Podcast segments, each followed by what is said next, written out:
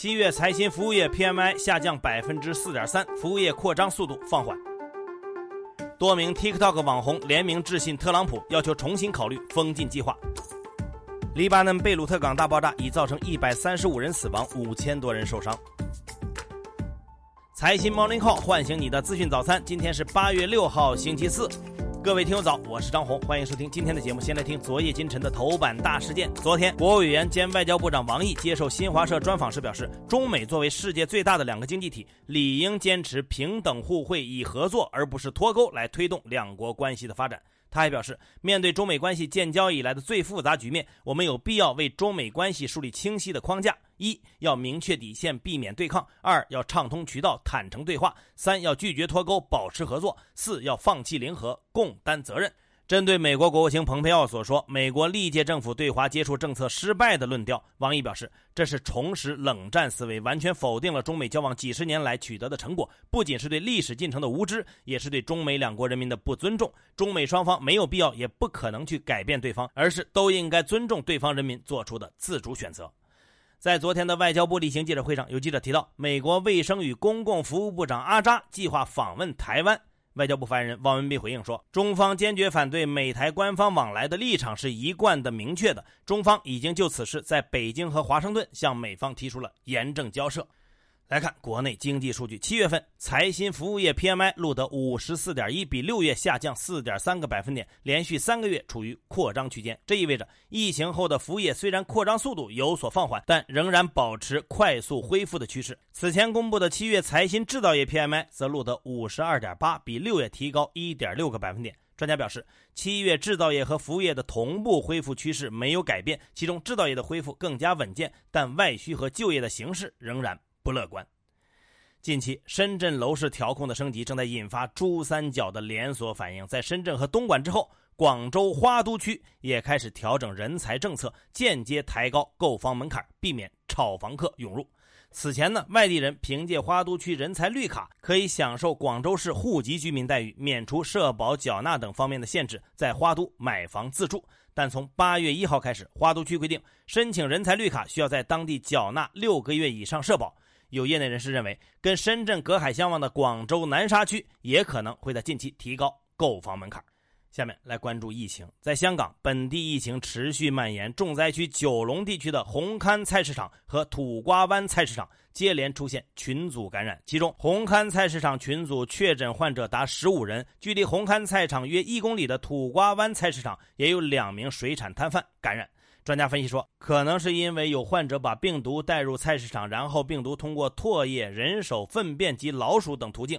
传播扩散开来。近期，中日、中韩的往来航班正在有序增加。八月，中日、中韩航班增加到每周各十五班。近期从日韩回国的航班一直爆满，其中大多是从欧美回国的中转乘客。平时售价几百到几千人民币的机票，现在卖到两万多。商务部数据显示，今年一到六月，中国对外承包工程新签合同额同比增长百分之五。这个增幅虽然跟去年同期的比较接近，但并不代表着海外工程承包业务在疫情下逆势增长。有业内人士表示，工程合同签订一般在时间上有滞后性，上半年的新签合同额更多，反映的是更早的工作成果。事实上，受疫情影响，上半年多数海外工程的招标节奏放缓，这种影响将会在下半年体现出来。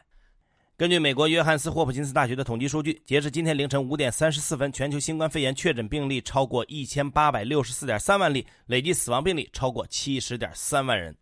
根据联合国的数据呢，受疫情影响，截至七月中旬，全球共有超过一百六十个国家和地区的学校关闭，影响了十亿学生。预计二零二一年有超过两千三百万名儿童和青年辍学。联合国秘书长古特雷斯警告说，疫情导致了有史以来最大的教育中断，世界正面临一场世代性的灾难，学习机会的不平等将进一步加剧。国际社会必须采取大胆措施来积极应对这场危机。继续来关注 TikTok。近日，二十名来自 TikTok 的网红制作人联名致信特朗普，要求重新考虑封禁 TikTok 的计划。联名信中写道：“TikTok 里那些欢乐和喜悦的点点滴滴，是 Twitter 上充满仇恨的虚拟世界比不上的。”他们呼吁让资本主义而不是国家来解决问题，维持一个多元公平的信息环境。TikTok 的美国用户也发起了“救救 TikTok” 的话题标签，相关短视频已经有超过八亿的播放量。最后来继续关注昨天那起严重的爆炸事故。当地时间四号晚上六点左右，黎巴嫩首都贝鲁特北部的港口区发生重大爆炸事故。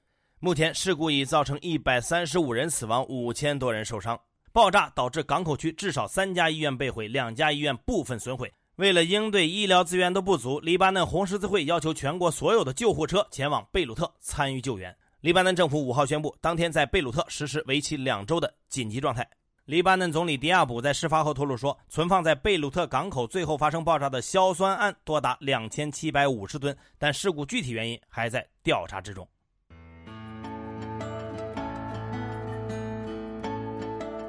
好，接下来关注今天的财新说，我们应该如何救助企业？中国人民大学经济研究所联席所长毛振华认为，在疫情冲击下的经济下行期，中小企业经营困难加大，让银行来扶持中小企业，会导致银行不良资产上升，企业债务增加。同时，大量货币流入市场可能会催生资产泡沫。通过扩大企业负债来延缓风险，无疑是饮鸩止渴。救助企业，我们要让财政政策发挥更大的作用，通过加大对困难企业的救助力度，拉动居民消费，支撑企业发展，帮助有前途的企业发放部分工资，支付部分房租，减免一部分税费等方法，来缓解企业的经营困境。如何看待消费信贷扩张？华安基金首席经济学家林采宜认为，居民消费信贷规模的大幅扩张，并没有显著提升居民的消费水平。相反，短期贷款的高费率及其形成的高利息支出，对借贷者的消费能力存在挤出效应。另外，信贷并没有给穷人带来脱贫机会。在消费信贷发展过程中，通常出现越来越严重的穷人借贵钱。越是财务处境差的低收入人群，贷款利率越高，利息支出占家庭收入的比重越高。消费信贷在低端群体中的高利率，在一定程度上助长了财富资源由贫向富的转移，加剧社会贫富分化。如何将新股中签率提高一百倍？武汉科技大学金融证券研究所所长董登新认为，在科创板和创业板注册制下，如果我们继续使用核准制的市值配售做法，就会有误导或强迫二级市场投资者打新的嫌疑，很容易导致打新亏损。监管层和证交所应该尽快废除市值配售的打新老黄历，还原打新的市场化属性，让场内外所有投资者实缴现金参与新股申购，没有任何制度歧视，这样的打新方式才能与注册制改革相匹配。到那时，新股申购中签率就可以提高一百倍，与国际惯例大体相当。更多专家观点，请收听财新 FM。你可以通过财新 App 右上角的小耳机找到我们。接下来是一线短消息，看看今天有哪些重要资讯不容错过。人社部等三部门印发通知，提出将贫困家庭高校毕业生全面纳入就业帮扶。科技部发布《科学技术活动违规行为处理规定》，处理措施包括追回财政资金、记入科研诚信严重失信行为数据库等等。最高人民法院就加强著作权和与著作权有关的权利保护，向社会公开征求意见。截至八月四号，证监会年内已开出一百二十三张行政处罚决定书，主要集中在信批违规方面，其中六张罚单涉及金额过千万。上海黄金交易所表示，近期黄金价格创历史新高，投资者要做好风险防范工作。商务部表示，上半年我国服务贸易总额为二点二万亿，比去年同期下降百分之十四点七，旅行服务进出口下降是主要原因。国家电网上半年净利润为五十六点六亿，同比下降百分之八十一。乘联会发布数据，预估七月主要厂商乘用车零售同比增长百分之六，环比下降百分之六。昨天，北京市交管部门随手拍平台正式上线，市民可通过平台举报闯红灯、违法停车等机动车违法行为。贵州省市场监督管理局征集茅台酒市场领域囤积、加价、制假等违法违规线索。阿里健康第一次公开募资，计划配售五亿股新股，募集资金约一百亿港元。广发银行因房地产类贷款增长百分之七十六，导致资本承压，标普将其展望从稳定调至负面。无锡交通集团收购瑞丽航空，并将在此基础上成立江苏第一家本土航空公司。